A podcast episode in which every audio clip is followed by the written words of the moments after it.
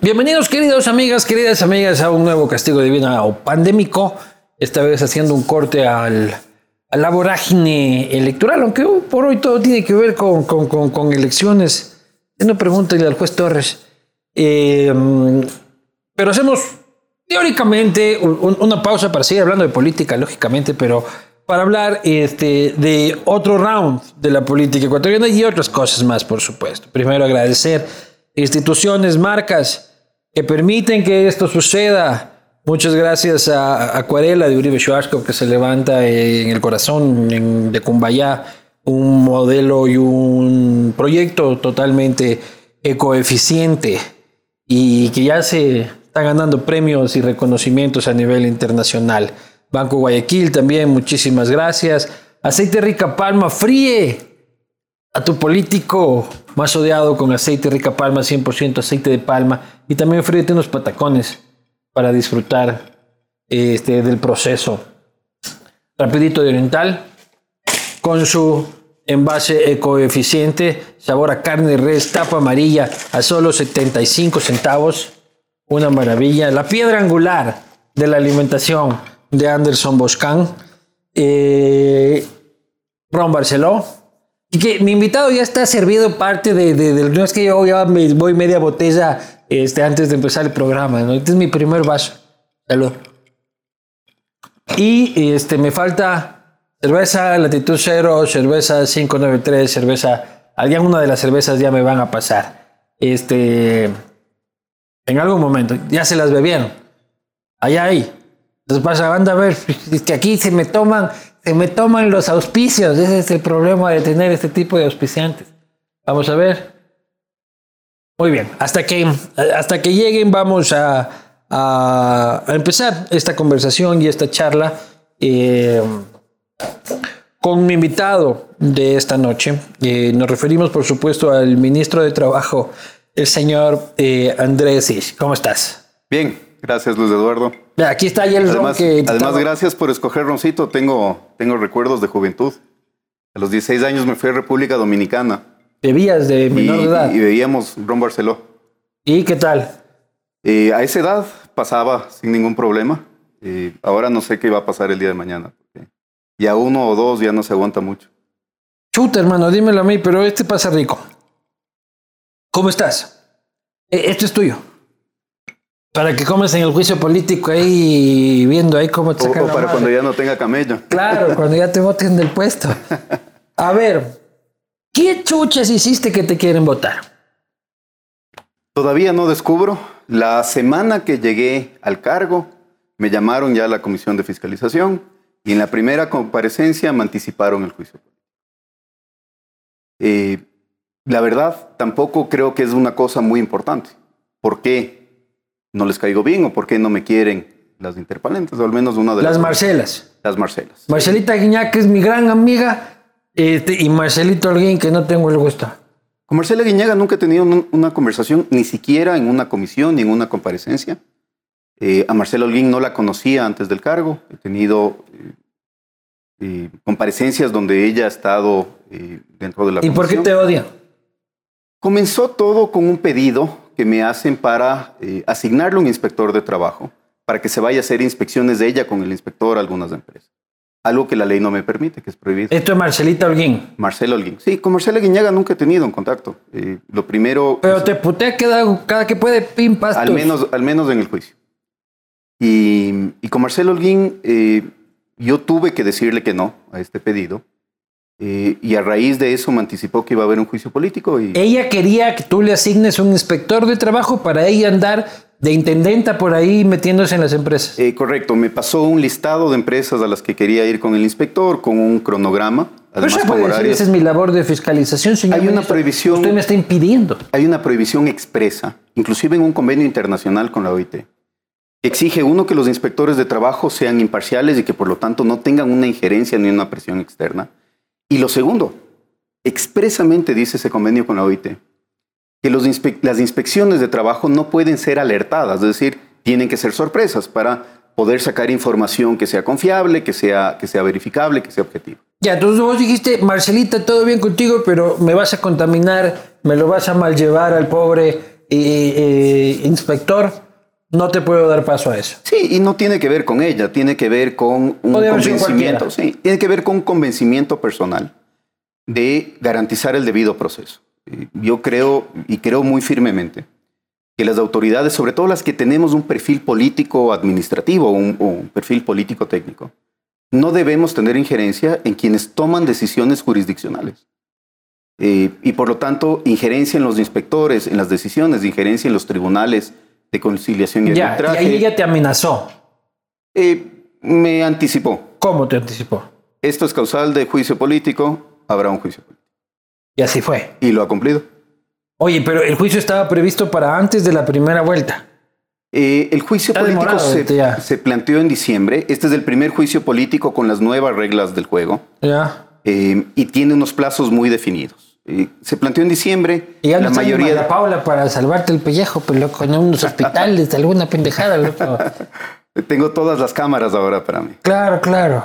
Eh, Ya no comen de hospitales, brother. Pucha, qué huevada. Estás jodido, loco. Estás frito. además, estamos, estamos en un momento electoral y ese quizá es el fondo de todo, ¿no? Es muy fácil pegarle en- al ministro de Trabajo en la mayor crisis de desempleo que ha tenido el país y que ha tenido el mundo en, en su historia reciente. Entonces, ¿tú crees que hay un trasfondo este, político electoral eh, en pedir? Ella te, dice, usted me, ha limitado mis funciones este, de fiscalización, va a haber juicio político. Y empiezan a meterle más causales, pero. Sí, eh, y cosas bastante descabelladas, ¿no? Hay una persona que está pidiendo la información personal de todos los las personas con discapacidad que están en un puesto de trabajo, quieren saber cuánto ganan, dónde trabajan, los nombres, etcétera.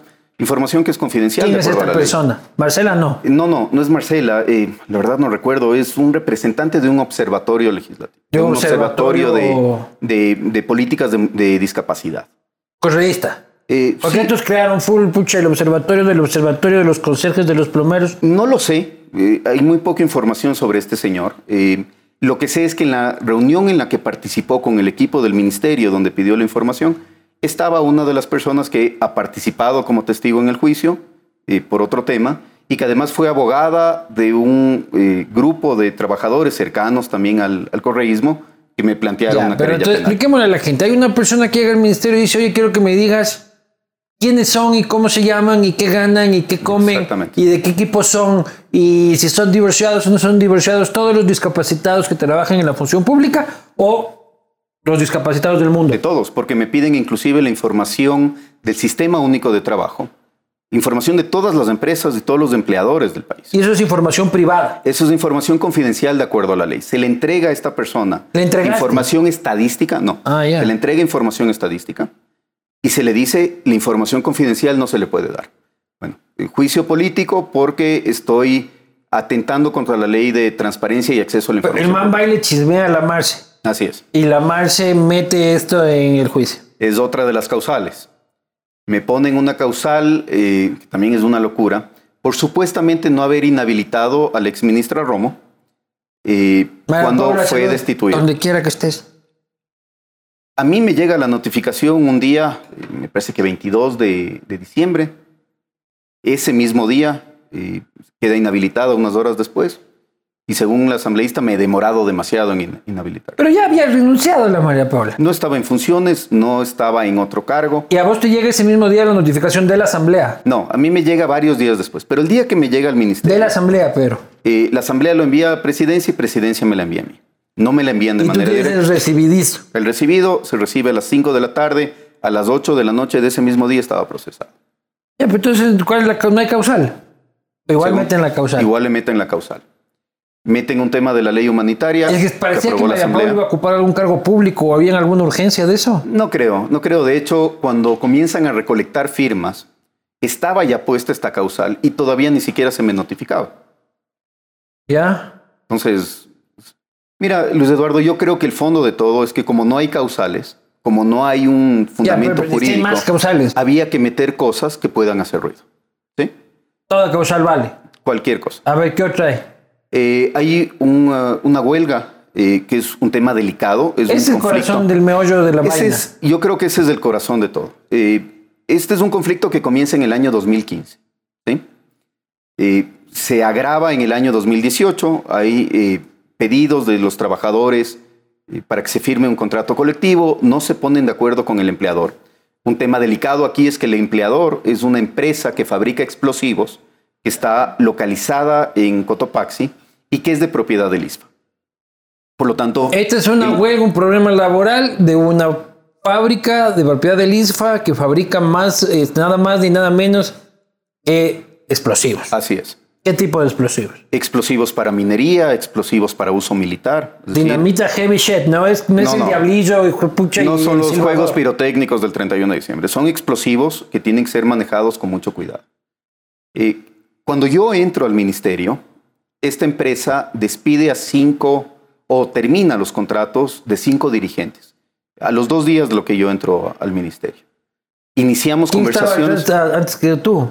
eh, Luis Poveda, Ese sí no me acuerdo. Y antes de él, ¿cómo era el que estuvo? Andrés Madero. Madre, este estuvo, y apenas- empezó la Me pandemia. dio parece que y- estuvo, sí, me parece que Andrés Madero estuvo un poco más de un año en el, Sí. en el cargo. Eh, entonces, se despide a los trabajadores, yo llamo a la empresa, llamo a los trabajadores, hacemos mesas de trabajo, la empresa acepta reintegrarlos. ¿sí? Pero en conjunto con esto habían algunas demandas de los trabajadores buscando un contrato colectivo.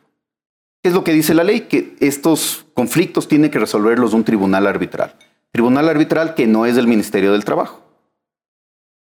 Y el pedido de- del asambleísta Marcelo Holguín siempre fue que yo me meta en el conflicto, que yo me meta a incidir en la decisión del tribunal.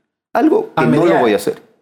No, no, no a mediar, porque la mediación se dio, se consiguió algunas Quería cosas, que por ejemplo, tú, a favor de los trabajadores. quería que yo imponga mi criterio sobre, sobre el tribunal, para que el tribunal decida a favor de los trabajadores. Pero, algo que pucha, no lo ¿no voy a hacer. algo vos a Marcelita alguna vez? O sea, no sé si te has puesto a pensar, no sé si Vas es a, que hacer, vas a alguna- hacer que no me dejen entrar a la casa por comenzar rumores. No, que no, aquí está el señor, hermano. Ya sabe que yo soy el, el cizañoso.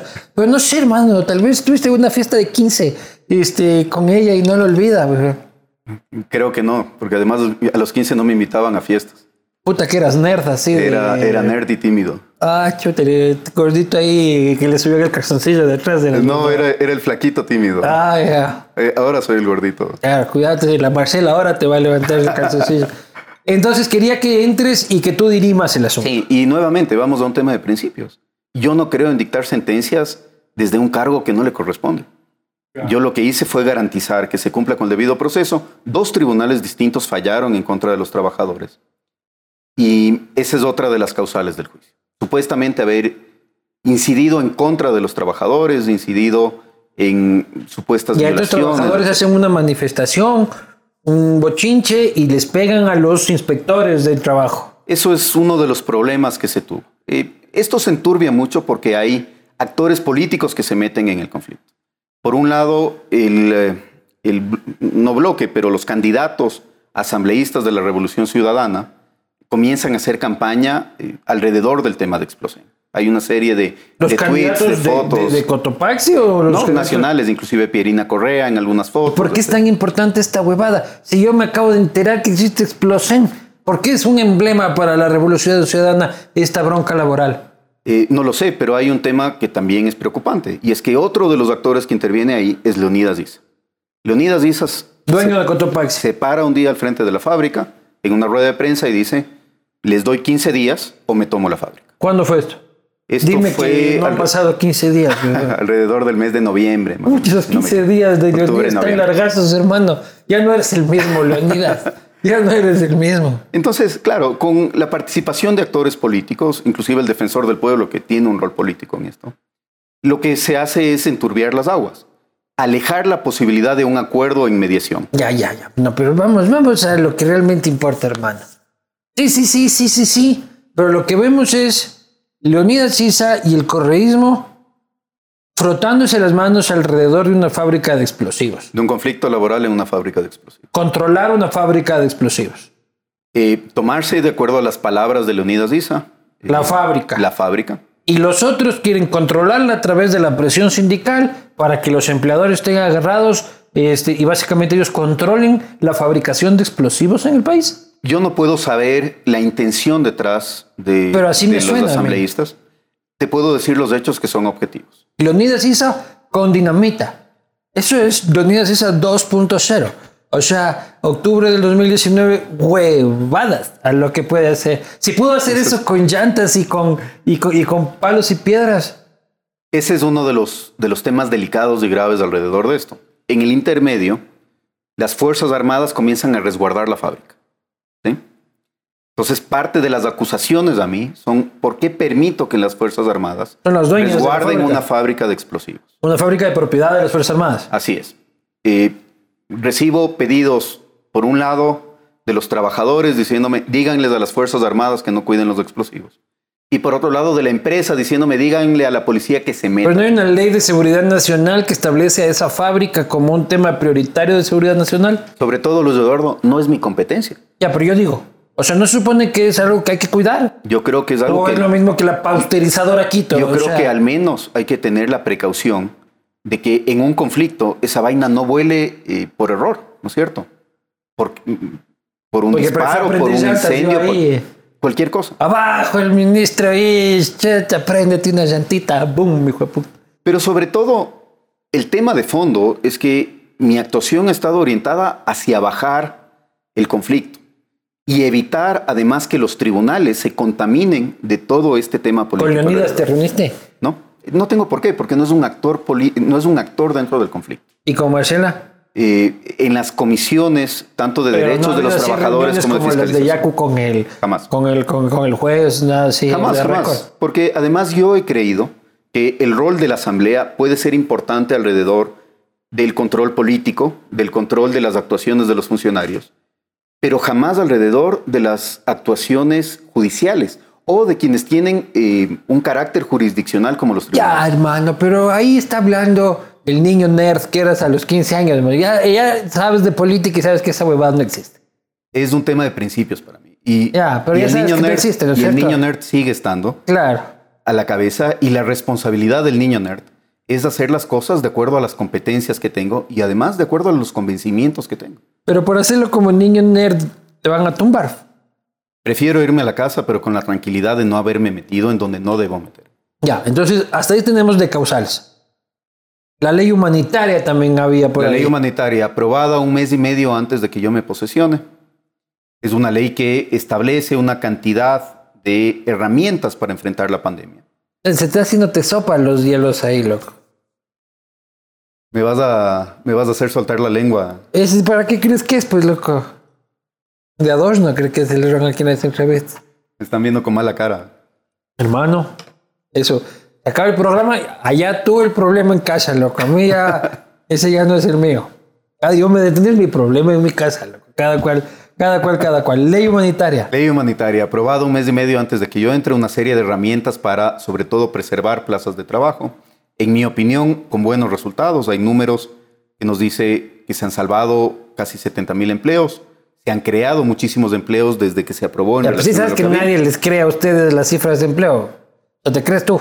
Mira, desde Lenin la nomás. primera semana que yo entré al ministerio, yo comencé a aplicar políticas de gobierno abierto. Tengo un historial de todos los datos eh, administrativos del ministerio semana a semana. Pero primero tienen este, este eufemismo de llamar empleo no adecuado al desempleo. ¿Ya? No, Pa- pa- estás, partimos- estás confundiendo los términos. Empleo no adecuado es el, que, el de la persona que trabaja menos de, de 8 horas o gana menos de 400. Es desempleo. El que está vendiéndome caramelos No en la esquina. necesariamente. Una persona que tiene una jornada parcial permanente, si es que el día de mañana, como tú sigues creciendo y eres jodido. cada vez un empresario más exitoso, decides trabajar medio tiempo, estás en el subempleo. Ay, pero ¿cuántos son esos 10 cojudos es, en el país? esa es la medición del INE. Pero el, el- el que está en la esquina y cachuelea y luego va... Ese es trabajador informal. Ya, y, y- y luego no va medio tiempo a trapear por ahí. Ese, ese es Ese trabajador empleo no, informal. y ese está- empleo no es adecuado. un empleo no adecuado. No subempleo, empleo no adecuado. Ya, Son dos su cosas empleo ya ni siquiera existe, loco, por estos términos. ¿Por qué ustedes conservaron la terminología esta del correísmo? Eso hay que ¿Hay empleo o no hay empleo? Eso hay que preguntarle al INEC. Yo soy usuario de las cifras del INEC. El INEC no depende de mí. Yo no conozco las cifras hasta el día que se publican. Ya, ¿Cuánto desempleo hay en No el estoy de acuerdo con varios de los términos, te cuento. ¿Cuánto hay de ejemplo, el tema del desempleo subempleo. ahorita? Eh, 5% de acuerdo a la última encuesta. ¿Qué qué huevada datos, qué datos son muy graves? ¿Qué datos son muy graves? No es tanto el porcentaje de desempleo. Es uno el porcentaje de informalidad. Tienes a la mitad del país de la informalidad. personas que en promedio ganan bastante menos de 400 dólares mensuales. Deberían estar en la cifra de desempleo. Deberían estar en la cifra de empleo no adecuado, pero el desempleo, en mi opinión, debería recoger muchas cosas que nunca han recogido. Por ejemplo, el empleo no remunerado y ahí sobre todo tienes un problema con mujeres. El 16% de las mujeres trabaja y no recibe un centavo. ¿Por qué? Trabaja en estructuras familiares, trabaja en una, en una plantación y solamente el esposo recibe el dinero. ¿sí? Ese para mí es un problema serísimo. De acuerdo a cómo está clasificado el ¿Qué, empleo. como que no- contratan al hombre y como que viniera la mujer en no, combo. mira, un negocio familiar, ¿no es cierto? Tienes, tienes una, pequeña, una pequeña propiedad, cultivas papas, todo el ingreso va al hombre y trabajan la esposa y la hija.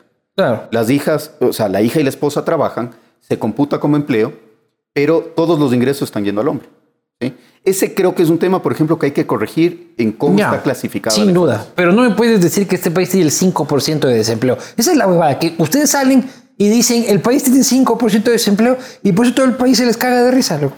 ¿Sabes qué pasa, Luis Eduardo? Que durante muchísimos años de esta misma clasificación, porque no es una clasificación de ahora, no llamaba tanto la atención porque no teníamos un shock como el que tuvimos con el COVID. El COVID algo que ha hecho es desnudar muchos problemas y muchas... Ah, no me digas que había trabajo antes del COVID. Había, había trabajo con muchos problemas estructurales. Camello no había en este país, No, no, hay camello hace 10 es años. que a eso voy. Muchos de estos problemas estaban ocultos ¿sí?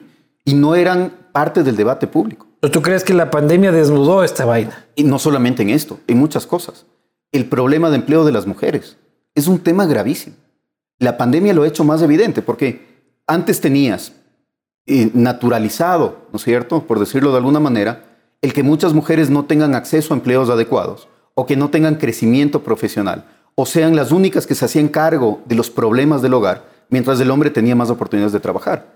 La pandemia, ahora que no deja a los hijos salir a clases, te agrava ese problema y te lo evidencia. ¿Sí? Lo mismo está pasando con el empleo, lo mismo está pasando con muchas estructuras del Estado que están generando un gasto innecesario o que han generado un gasto innecesario y que te han, quita- te han quitado la posibilidad de meterle esa plata donde necesitas. Mira lo importante que hubiera sido que durante la pandemia tengamos ahorros, esos ahorritos, esos fonditos que se comieron Sí. durante muchos años, para subsidiar el salario de los trabajadores que estaban a punto de quedarse sin trabajo. Ya, ya, hubiera, hubiera. Pero vamos, terminemos el juicio político, son porque luego vamos a estar volviendo ok. todo el tiempo. Pero esos son los problemas estructurales. Ahora, yo entro al ministerio en julio, me encuentro, además de cara con estos problemas estructurales, y con un desempleo que es el más alto que hemos tenido en la historia reciente del país. 13,3% con esta medición. ¿sí? Eh, casi cuatro veces más de lo que tenías en la última medición que se había hecho, que era la, del- la de diciembre del 2019. ¿Cómo enfrentarte a esa crisis sin ahorros, con oleoductos eh, rotos, sin ingresos petroleros, con el precio del petróleo en el piso? Y además, con una serie de problemas estructurales que no te permiten tomar decisiones de manera fácil. Y ahí entra la ley humanitaria. La ley humanitaria nos da algunas herramientas para lograr generar una red de protección, evitar que el empleo siga cayendo a la velocidad alarmante que caía y tener un piso desde donde poder comenzar a crecer con una serie de políticas adicionales. Por esa ley humanitaria aprobada por la Asamblea, me inician también el juicio político. ¿Qué hiciste? ¿O Eh, qué no hiciste? Eso todavía no lo termino de entender. Porque, No, pero ¿qué, es lo que dicen deben la- estar qué es lo que dicen las interpelantes? Las interpelantes dicen, hay una norma interpretativa sobre la fuerza mayor en relación a las causales de terminación. ¿Qué quiere decir esto en lenguaje de no abogados? La Asamblea con la ley humanitaria puso una protección adicional para los trabajadores, para decirles a las empresas, si ustedes quieren aplicar la, causal de fuerza mayor, es una causal que termina los contratos de trabajo sin una indemnización, usted primero tiene que cerrar por completo su actividad, tiene que quebrar y ponerle seguro, ¿sí? Para que no abuse de esta herramienta. Eso sale en la ley humanitaria. En la misma ley humanitaria te dicen que hay... Yo voy a hacer al segundo, verás. Adelántate nomás. Por eso te quieren votar, por- aburrido. por aburrido, por nerd. Marcelita le gusta la pachanga, pues loco. Y Eh, hay una herramienta que es el contrato emergente, por ejemplo. Es poder contratar en ciertas condiciones cuando tienes un evento así de grave alrededor. Eh, evidentemente, si es que tú vas a contratar si vas a abrir nuevas plazas de trabajo con esta herramienta, la empresa tiene que estar funcionando. Lo que me dice eh, Marcelo Holguín es, usted debió haber reglamentado que la empresa tiene que quebrar para poder comenzar a contratar trabajadores. O usted tiene que reglamentar que la empresa tiene que quebrar para poder modificar la jornada de trabajo. Pero ¿cómo modifico la jornada de trabajo si ya cerré? Exactamente. Por eso es que no termino de entender esta causal. ¿Qué es lo que creo que hay detrás? Que ha sido muy fácil atacarle a la ley humanitaria y atacar el proceso legislativo de la ley humanitaria por la gravísima crisis de trabajo. Le están pegando a Lenin para a través de Lenin pegarle al Lazo y vos quedas de pato en la mitad, brother. Están generando un discurso fácil. Porque vos te quedas dos años sin poder ejercer función Sí, pública. que, que tampoco lo voy a extrañar tanto, ¿no? Porque después de Pero esto, bueno. irme a la casa y estar en el sector privado. No, no, no, pero va a dar quedar en tu historial de que te No, destituyeron sin por las huevas. pues, Mira, además, Luis Eduardo, los problemas no se han acabado. La crisis sanitaria sigue ahí, el desempleo sigue ahí. Ya, ya, ya. La Pero- gente, la pero en gente el fondo, sigue. En el fondo, ¿tú crees que las Marcelas dijeron, ah, cogerle al pana, a sacarle la madre al pana, como pudieron haber cogido a cualquiera? por aburrido. No, pero ¿por qué te cogen a ti? Porque trabajo salía en la encuesta Yo- como primer punto Yo de asumo interés. que es eso. Yo asumo que es una, una estrategia muy inteligente de campaña. Es muy fácil pegarle a un ministro de trabajo desconocido, nuevo, en una crisis de empleo. Pero más fácil era pegarle y más rentable pegarle a Ceballos antes de que se vaya a Miami. Yo no sé si es un error de cálculo de ellas que meten primero mi proceso antes del otro. El tema es que ahora con la nueva Y Ceballos ya tomando daiquiri, hijo de puta, en Florida. Y vos acá ni tomando ron en el castigo, de loco. poquito para, para irme acostumbrando a la playa. Pucha madre, hasta Ceballos te vio la cara, brother. Este, este, este que es el mango ahí al pleno, loco. Yo, yo me voy a tomar, hijo de pucha, daiquiri nomás. Salud, salud. Oye, ¿a vos tampoco te dijo Ceballos que se iba. No, no, no. No, te- no, no sabía, no sé tampoco a qué se fue ni si tiene planeado volver pronto. ¿Y te dejó vacunando? Por lo menos. No, que va. No. Yo me vacunaré cuando me toque y como soy joven, un poco más joven que tú. Un poco más joven que yo, dice el descarado. No, Yo ya yo me jodí, a mí me toca, después de la cagada que hizo Diego Quinto, loco, a mí me toca vacunarme último, hijo de puta, en este país. Nos fue haciendo la cagada, hijo de puta. Yo sí, ya no hay nadie más que se quiera vacunar. Seguro, pucha, a ver, vacúneme a mí, puta. Me jodiste, Diego, me jodiste. ¿No estabas en la lista falsa que sacaron? No, no, vos. No, tampoco. No, no, yo no estaba en la lista falsa. No, voy hijo de putas ponerme a ver en la lista, no creo. Pues. O sea, no. Yo, yo estoy jodido, loco. Yo, yo, puta, ya te- yo, yo estoy esperanzado de inmunidad de rebaño ya. Pero vos, con, vos con tu vida has de estar inmunizado para todo. ¿eh? ¿Qué me estás queriendo decir? Pucha, yo apunta, apunta. Si hay, si hay teorías de que el ron este, mata el virus, verás. De acá lambateña se muere de dolor de estómago, pero no se muere de, de, de- de COVID. Mira, cuando yo era, cuando yo era pequeño, nos íbamos. Y nerd. eh, antes de ser nerd, cuando Ah. era pequeño nada más. Tres, cuatro años. Nos íbamos a San Vicente. Y yo pasaba muchísimo tiempo de mi infancia en San Vicente. eh, frente a Bahía. Sí, sí. Y ahí no tenías un médico. No tenías nada, no tenías agua potable, no tenías luz, no tenías- y tampoco tenías un médico. Y cuando nos intoxicábamos, porque era seguido, porque sin luz se dañaban los mariscos, se dañaban las cosas, nos daban, nos daban ron. A los 3, Uy. 4 años. A los, sí, cuatro o cinco años. Dos shots de ron y salvado, salvado el guau. Pucha, esa guada es santo remedio, pues loco, yo sí digo. A ver, y para terminar esto, ¿cuándo van a, a- a votar y cómo es el asunto? El día sábado tengo mi comparecencia. Este sábado, esto se Este publica sábado. el martes. ¿Cuándo, se, cuándo, cuándo, Eh, cuándo es la, la, comisión votación? tiene que decidir en aproximadamente 15 días, porque hay 10 Ya. días para, para procesar pruebas. En aproximadamente 15 días toma la decisión de si recomienda mi destitución o recomienda mi absolución y después del pleno decide. Ahora la comisión ya no archiva como hacía antes. Sí. La comisión solamente recomienda. Pero estás jodido, sí sabes, ¿no es cierto? Sea, no, En usted- media campaña, y además el gobierno no tiene un asambleísta. Ya lo votaron a Lenin de Alianza País, este, más renuncia, dice usted no renuncia, usted se va. Y el otro se va diciendo, de pobres antros me han votado. Este, no tienen un legislador. Odiados en el legislativo, este, ya sin hospitales que repartir. Y sabes que no tienes un voto a favor tuyo. No tengo un Y solo que voto. nadie va a decir antes de segunda vuelta, No tengo un voy solo a voto votar garantizado". a favor de salvar al ministro de Moreno. Entonces, estás recogiendo las cosas en el, en el despacho o qué? Bueno, quién sabe, ¿no? Quizá en este El tiempo. milagrito, dices tú. Claro, una, una aparición y las Marcelas cambian de idea. Pucha, ahí sí, no sé, pues hermano. No, mira, no tengo un solo voto garantizado, pero eso también a mí me da mucha tranquilidad. Porque yo lo que tengo que hacer, Tus panas de suma. Yo lo que tengo que hacer, sí, bueno, votarán como crean que deben votar. Eh, pero yo lo que tengo que hacer es ir con, además con el respeto que tengo a la función que cumple la Asamblea en un Estado democrático. Presentar mi caso, pero sobre todo, Luis Eduardo, yo tengo que enfocarme en lo que falta por hacer en el ministerio.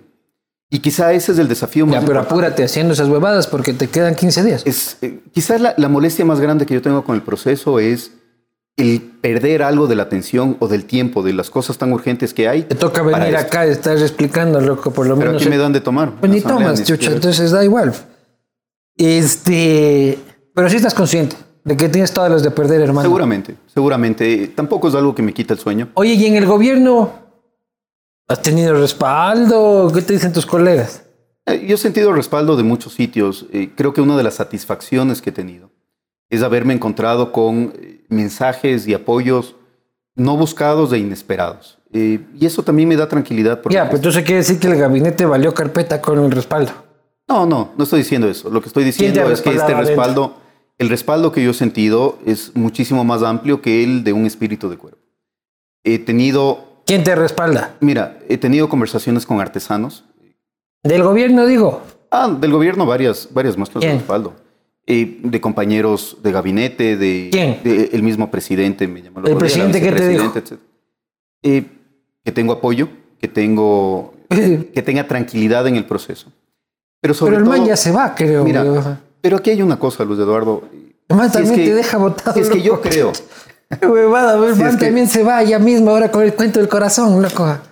Oye, pero vos estás, estás de regador de, de chismes más que de... No, no, yo solo digo, hermano. Luego cuando se vaya no estarás diciendo que no te dije. Y vos solito ahí con tu carpetita en el legislativo, ¿verdad?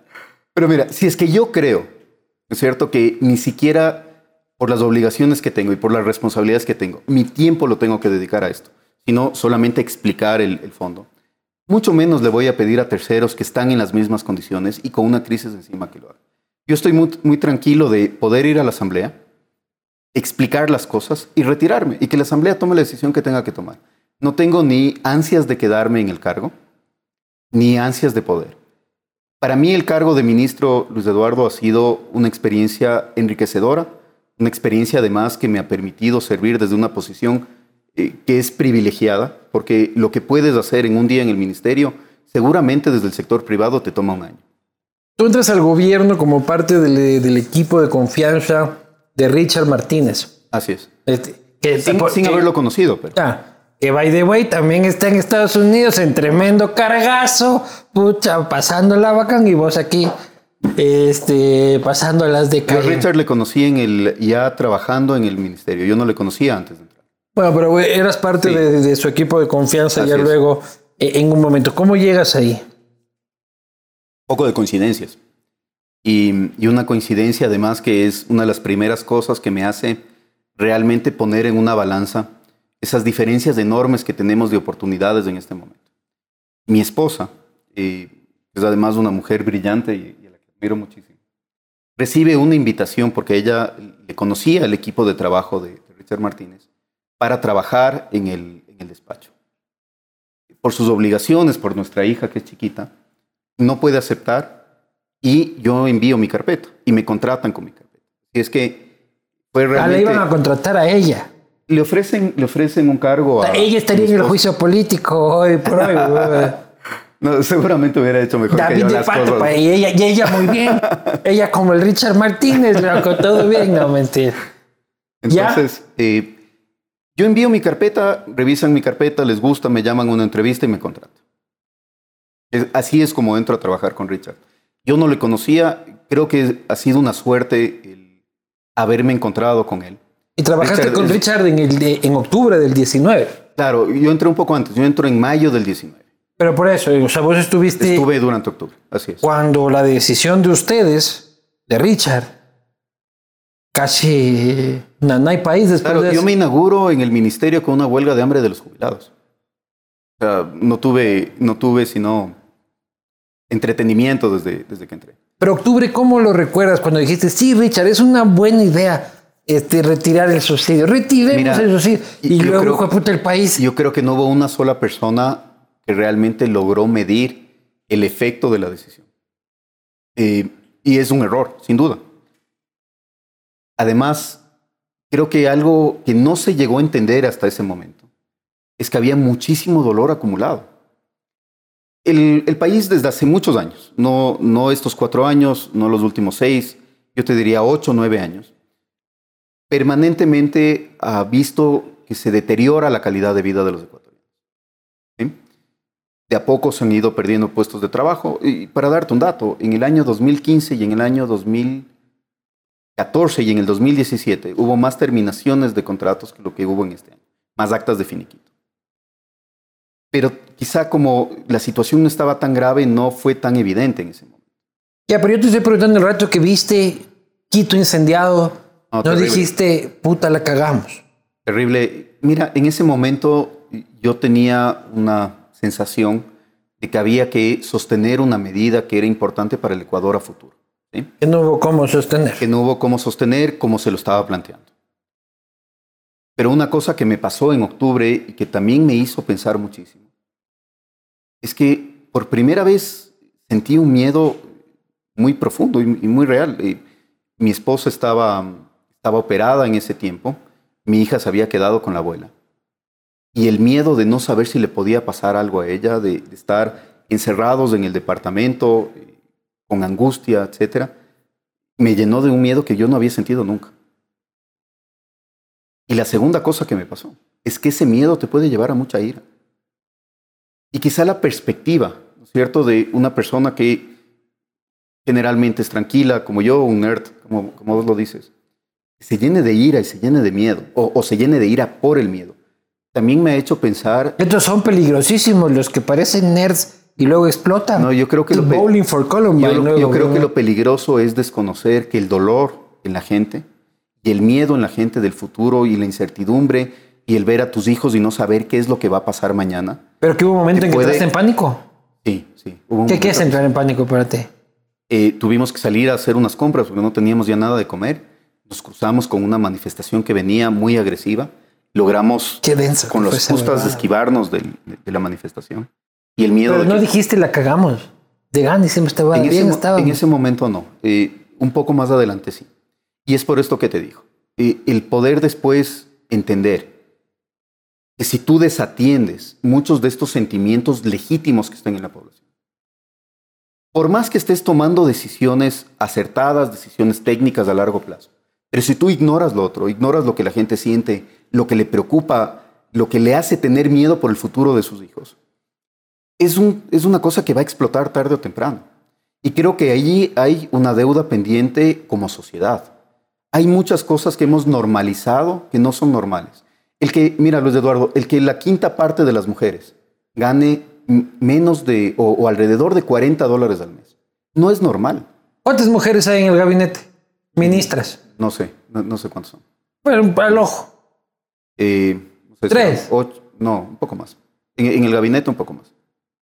A ver, la, la ministra de, ministra de Comunicación, de Turismo, de Educación. Eh, la directora del SRI, la directora de Esos aduanas, ministros, ministros. la, la No, no, del ministros. Banco Central. Es que pero son parte del gabinete. No, con- con- no, sí, sí, pero con rango de ministro. Pero bueno, entonces hay también. Pero en realidad, ministras, ministras, que sean ministras, que su cargo sea ministro. Dos. Dos me parece en este momento. ¿Y cuántos ministros hay?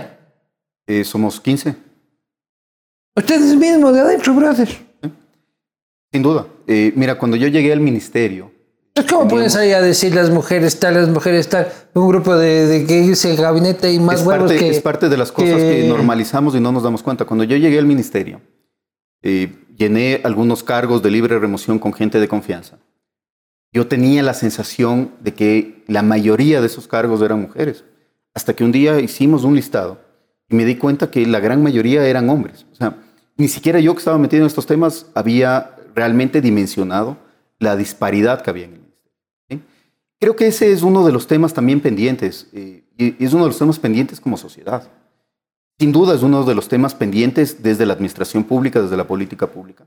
Trabajamos un proyecto de economía violeta que está listo, que va a ser enviado a la Asamblea en pocos días. No, pero ustedes no pueden pasar ni la ley de, de, de, de, de, nombrar al Papa embajador de buena voluntad. Mira, si es que, si es que a cambio de que yo renuncie aprueban el proyecto, yo lo firmo en este rato. Lo sé.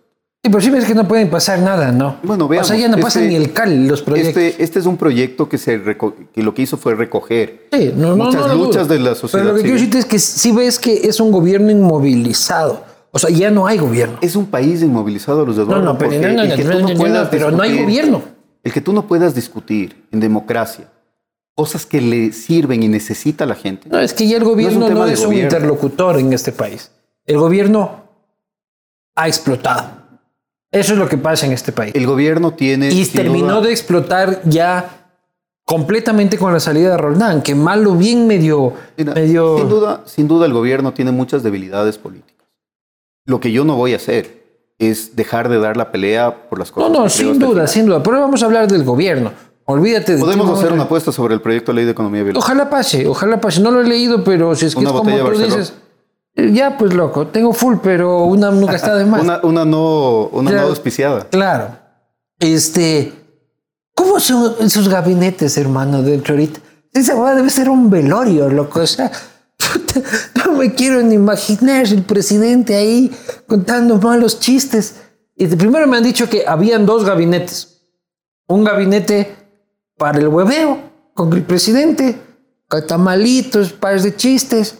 Y luego un gabinete para trabajar con Roldán.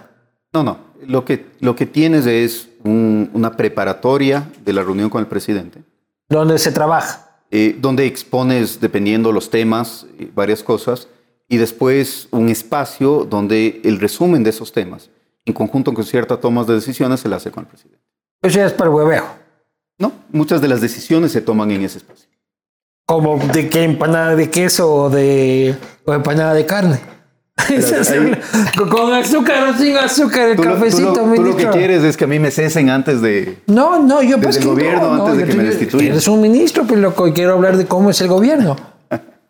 No, Pero el, el gobierno, eh, o sea, el presidente se duerme en las reuniones, pues no, hermano. no, no, para nada. Luis. No se duerme. Para nada. Eh, mira, te cuento mi experiencia dentro del gobierno. A mí me han dejado trabajar. Han confiado en que la visión que yo planteé cuando entré al ministerio se cumpla. Pero Lenin te dice, esto está bien, esto está malo. Allá vos haz lo que te dé la En, gana. en ya. casos muy puntuales hemos conversado sobre la política del ministerio. Eh, hay cosas que exceden del ministerio y necesitan coordinación con otros espacios, en los cuales a veces hay que elevar temas cuando no hay Pero coincidencia. básicamente tienes la libertad tú de hacer lo que quieras. que es algo que yo valoro. Es decir, yo estoy en el, en el gabinete después de una conversación en la cual yo expuse la visión que tenía y el día que yo no me sienta cómodo en algún espacio, yo me voy. El Y esto presidente- sería lo mismo en este, en este caso. El presidente está enfermo. El presidente tiene un problema en el corazón, lo, lo, lo- lo dijo el otro día. Este, ¿Qué tan mal está el presidente?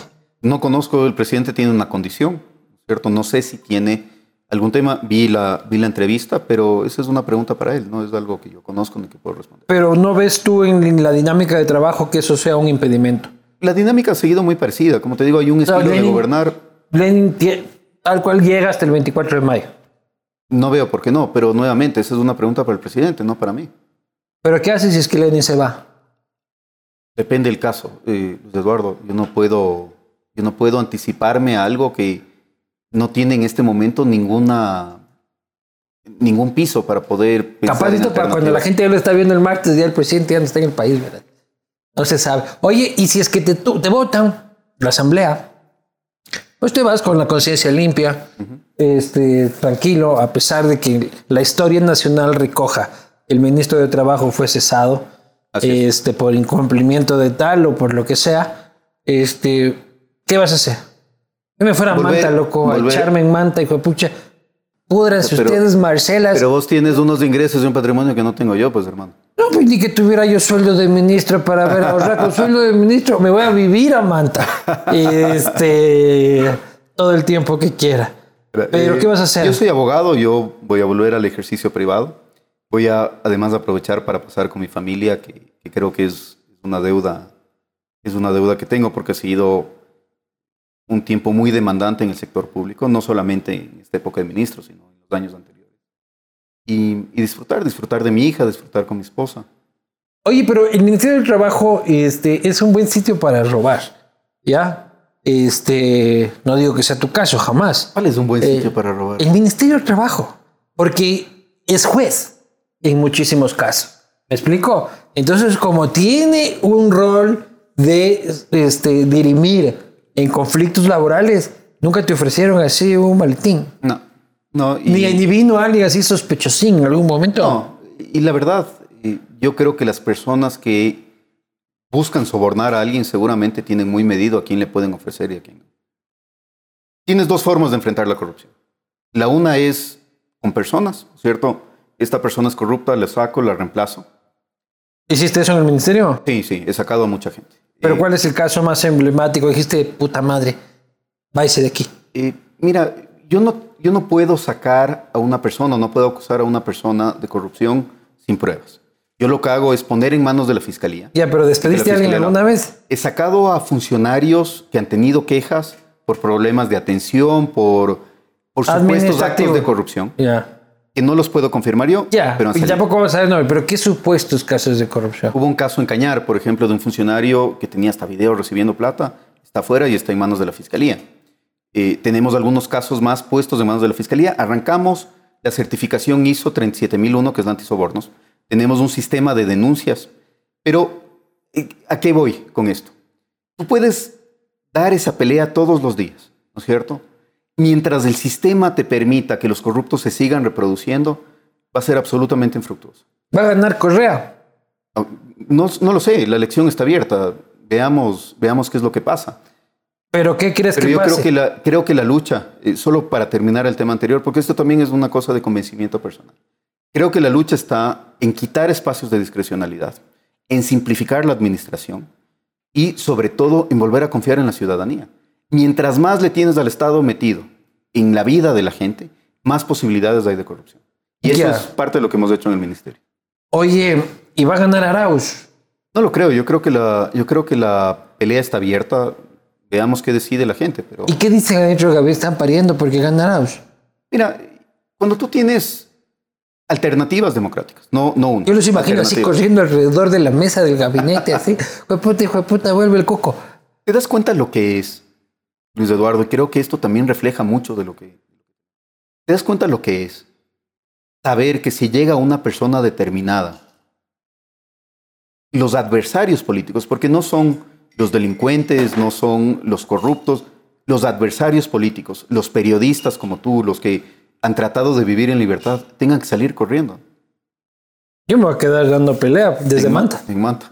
Claro, hermano, desde Manta. Ahí venga a cogerme el goy, hijo de puta, en Santa Marianita. Aquí los espero. Cuando tú tienes alternativas democráticas, tuvimos varias en Pablo la se primera fue. vuelta. ¿Juan Sebastián ya se fue o no se fue? Juan Sebastián está aquí. En el país. Así es. Este, Richard, a buen recaudo. Richard, en un cargo que yo creo que nos tiene que dar, sí, que nos- creo, que, creo que nos tiene que dar mucho orgullo. No, no, y Richard, mando un saludo todavía ahí. Me sabe mandar fotos y man desde el imperio ahí gozando. No, mentira. Este, En los mismos sitios en los que se tomaba Isa. claro, ahí en el obelisco de, de Washington, con el, en el, que es el Washington Memorial, creo Washington que es. El, pero bueno, o sea, eso es lo que puede pasar, ¿no? O sea, evidentemente, si es que ellos vuelven, no va a quedar títere con cabeza y, A mí, a mí eso me parece terrible porque y van que- a reauditar y, y- y reinvestigar tu, tu gestión, ¿no? el que un país no pueda tener un proceso democrático de arreglar las diferencias, ¿cierto? Eh, Es un país que no es viable, es un país que no tiene futuro. Pero tienes que hacer la de tu pana Mauricio Rodas, loco. ¿Qué es del man? Mauricio está dando clases. Aquel señor es de Suma, ese detalle, este, creo que nos faltaba. El señor fue funcionario, alto funcionario del, de municipio, Planificación. del municipio de, del Canguil. ¿Qué es del Canguil? Está bien, está dando clases. Está además- con el man. Eh, Muy esporádicamente, porque no hay saludos. mucho tiempo. Es una persona a la que tengo cariño. eh, no lo he visto seguido desde que salí del municipio. Y él, hasta donde sé, o, o de la última vez que conversamos, está dando clases en una universidad de los Estados Unidos, eh, eh, semipresencial, y además está ayudando a un grupo de ciudades liderados, si no me equivoco, con, por Riyadh para alcanzar los objetivos de desarrollo sostenible.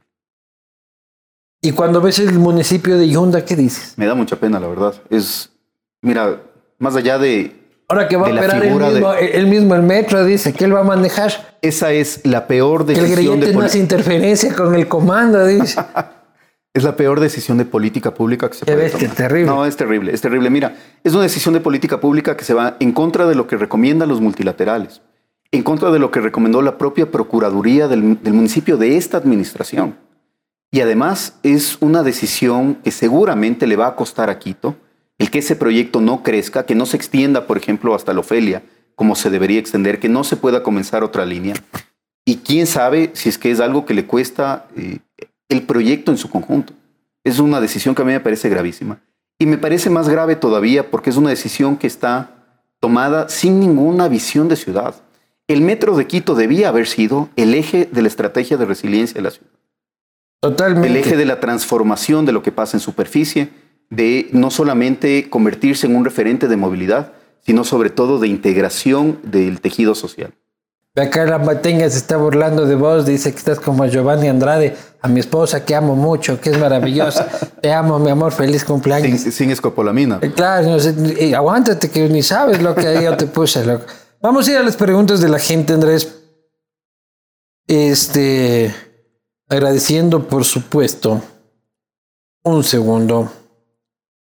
Siempre tengo mal guardado. A Jaboline, que premia a la mejor pregunta, que es la fórmula del éxito la tiene Jaboline, un menos desgaste, ahorro de combustible y mayor protección de tu motor. Jaboline Got the Power. Así que ahora sí vamos a las preguntas de la gente. Tú vas a elegir las preguntas de la gente. Aquí está la ambateña, se sigue burlando en silencio. Este, ahora de mí. No, no, no, no tiene compasión la ambateña, hermano. Lo más triste es que se burla y mi esposa está al lado y no dice nada. Claro, no, ellas son las que se burlan, ellas acordaron burlarse de nosotros. ¿no? A ver. Marco Velázquez, ministro, ¿usted fue consultado o participó en el cambio de la metodología de las estadísticas del INEC? No, no, porque el INEC es una institución autónoma. Yo conozco las estadísticas o el resultado de las encuestas el mismo día que sale y soy usuario de esas encuestas. ¿Qué sí reflejan las encuestas, Luis Eduardo? Nada, esas huevas del un- INEC no les creo realidad. nada. No, mira, reflejan una realidad muy grave. Eh, reflejan Que el INEC vale carpeta. Eh, Las, las estadísticas son trabajadas eh, con cooperación de la OIT y de la CEPAL. Pero sobre todo lo que, lo que estamos viendo con esas encuestas es que si no seguimos profundizando las políticas, no solamente para salir de la crisis del COVID, sino para resolver los problemas estructurales de empleo, seguramente vamos a tener un nuevo estallido en el país a, a futuro. ¿Por qué cuando el INEC publica o debe publicar las cifras de empleo se da el cambio de los directores del INEC, ensalzados por el cuestionamiento a los ministros de trabajo? ¿Quiénes son los directores? Sí. Salió un director justo antes Diego de que- Andrade, que era el anterior director, renunció por motivos personales, se quedó trabajando. Motivos personales. El director se quedó trabajando prorrogado, me parece que un mes y medio, hasta que nombren su reemplazo. Eh, y si no me equivoco, trabajó hasta hace unos pocos días. Ronaldo Rosado. ¿Ha generado alguna vez fuentes de trabajo? Es una gran pregunta. Yo le voy a dar el premio Jabolín. ¿El ministro de Trabajo ha generado alguna vez trabajo? Sí, yo tuve muchísimos años en el sector privado. ¿Haciendo qué? eh, por un lado, en, estu- en un estudio jurídico, eh, generando varias plazas de trabajo. También trabajé en el sector agrícola. Ahí Parece como Aparicio Caicedo cuando le pregunté esa pregunta. Dice, no, sí tengo una empleada en la casa. No, yo estuve muchos años, estuve cerca de 10 años en el sector agrícola, eh, también generando, generando empleo. Y, y también del otro lado, ¿no? O sea, comenzando desde cero, yo he hecho de todo un poco. He trabajado, trabajé desde limpiando baños ¿Dónde trabajaste limpiando baños? en Estados Unidos. En una época me fui a una pasantía en las Naciones Unidas. ¿Y Necesitaba terminaste pagarme. limpiando baños? Claro, porque no tenía un centavo para, para sobrevivir allí. Y trabajé en un restaurante limpiando baños y, y limpiando en la cocina. Eh, di clases en alguna época en colegio. Eh, tuve, a pesar de la timidez, tuve una época de DJ ¿Eso? y hasta los 18, 19 años. Nunca, traba- nunca he dejado de ¿Así trabajar desde DJ los pega 14 pastillas o disco móvil? No, no, el disco móvil de, de matrimonios, de Ah, huevadas de DJ, dice DJ. Este es, debe ser es DJ de, de pueblo, huevón. Este, Asdrúbal pregunta, ¿por qué razón ponen tantas trabas para contratar a gente? Ese es uno de los temas que hay que corregir urgente y es, y es parte de la visión que yo tengo y coincido con esa visión. Si tú tienes trabas excesivas, si tienes barreras, no vas a generar empleo. Tienes que quitar esas barreras y tienes que quitar también las barreras del emprendimiento. JDS dice, ¿cuál fue su rol en la protección de los derechos del trabajador durante la pandemia y frente a la ley humanitaria? Este JDS lo mandaste vos a preguntar esta huevada, ese- loco. ese- Este es el viceministro, pues, loco. El, el No, ese- a ese le mandó una de las Marcelas. No, ese- no, está preguntando para que te luzcas esta pregunta. ¿Cuál fue tu rol de protección de los derechos de eh, este trabajador del municipio? Digo, de, de- o tal vez del municipio. Hicimos, hicimos algunas cosas. A ver, eh, uno de los problemas graves que teníamos cuando entré es que se habían multiplicado los, los casos de denuncias por despidos, terminaciones de contrato, etc. Y teníamos apenas 3.000 denuncias procesadas cuando yo llegué al ministerio. Y en este momento hemos logrado procesar 42.000, es decir, 12 veces más de lo que había. Pero más importante que eso, creo que ha sido todos los esfuerzos por generar plazas de trabajo. Hemos generado 10 veces más plazas de trabajo que en la época de pandemia antes de que llegue. Y, y varios de esos están directamente relacionados con modalidades contractuales que sacamos desde el ministerio, con la colocación de jóvenes a través del programa socioempleo. Y la tercera cosa que ha sido muy importante, comenzamos a dar capacitaciones gratuitas y subimos todas las capacitaciones que teníamos en línea y también eso ha dado resultados importantes. Bueno, respondida la pregunta del director de comunicación del Ministerio de Trabajo, David Ribañera pregunta, ¿usted podría vivir con 400 dólares al mes? Gran pregunta. Muy difícil y, y David que más Ribañera, te difícil. pongo en, la lista del la premio Jabalí. ¿Vas a escoger tú o escojo yo? No, yo te pongo mis sugerencias y ahí eliges vos. Yo le- yo escojo Tú la eliges del director de comunicación. La del director de comunicación de... Eh, a ver, eh, muy difícil, sin duda, y más difícil todavía con el ingreso promedio de los ecuatorianos, que es menor a 400. El ingreso promedio de los ecuatorianos en este momento está alrededor de 360. El ¿Por salario básico es un cuento. El salario básico lo recibe el 4% de la población. Cada 100 ecuatorianos, 4 ganan el básico. Y, la y el- y Los lo que queda se 400 divide, dólares. los 400. Lo que, divi- lo que queda se divide en dos.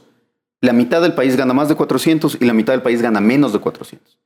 El problema más serio está en los que ganan menos de 400. Gente que vive con 75 centavos diarios. con 40 dólares al mes. El, el quintil más bajo de las mujeres recibe 42 dólares al mes en promedio. El vives quintil con más dólar bajo. 50, dólar 20. Exactamente.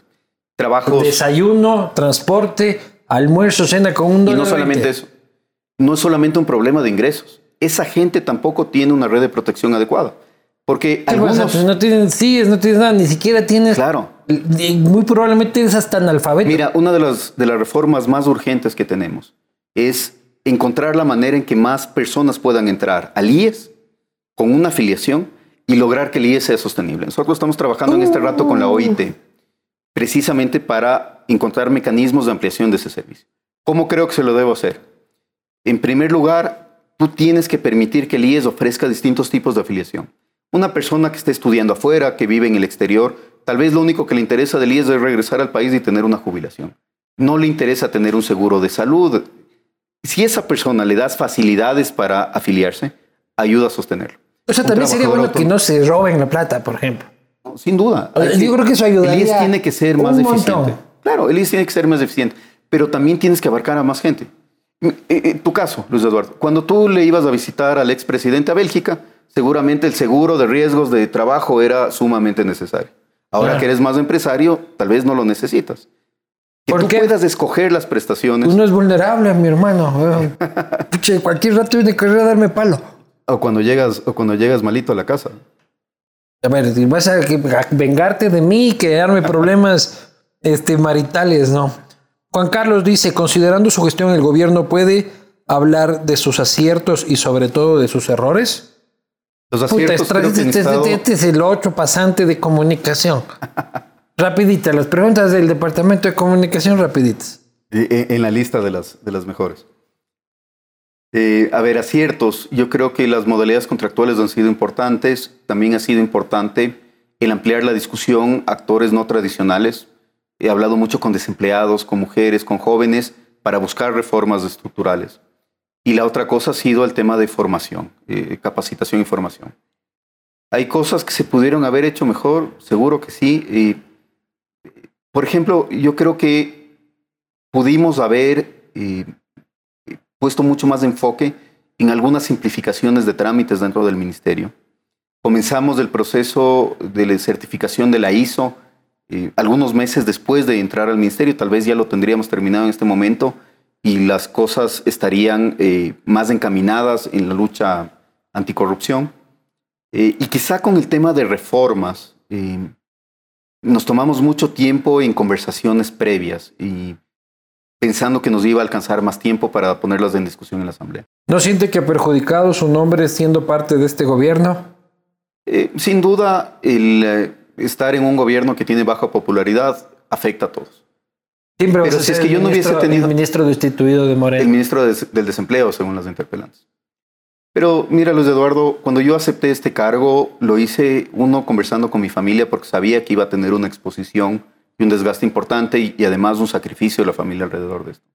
Carolina M. Dice, pero no me... No te arrepientes. No, me arrepiento. No me arrepiento. Carolina M dice, este solo sirve, este, o sea, este programa, supone, Solo sirve para hacer el gasto a las licoreras. Pucha, las licoreras son parte de la de, del aparato productivo. Me estás ayudando a subir las cifras. Yo, claro, pues de las licorerías son parte fundamental del giro este, específico del negocio. Salud. Salud. Salud.